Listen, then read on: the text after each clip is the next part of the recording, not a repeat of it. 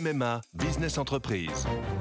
Sandrine, qui dirige une entreprise de conseil, a pris une décision. Oui, cette année, c'est décidé pour ma vie pro et ma vie perso, c'est MMA. Pardon, mais ce ne sont pas les mêmes besoins. Pas les mêmes besoins, mais le même agent MMA qui me connaît bien. Disponible et à 5 minutes de chez moi, je sais que je peux compter sur lui.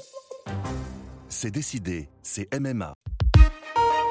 L'éditorial du Figaro. Droite contre son camp par Vincent Trémollet de Villers. On nous promettait la rupture, nous ne sommes pas déçus. Naïvement, nous pensions que la droite comptait rompre avec ses renoncements, ses lâchetés, ses complexes vis-à-vis de la gauche. Fausse route. C'est d'abord leur propre corpus doctrinal que nombre d'élus LR veulent jeter aux orties.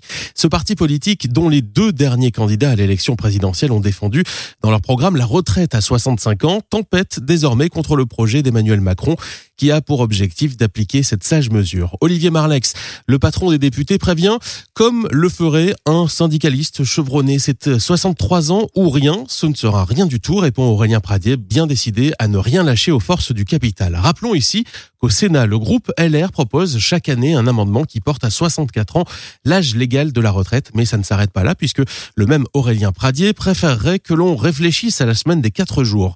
Réfléchir à la semaine de 4 jours, c'est aussi une proposition de Sandrine Rousseau. On en vient à rêver que la droite se mette à réfléchir tout court.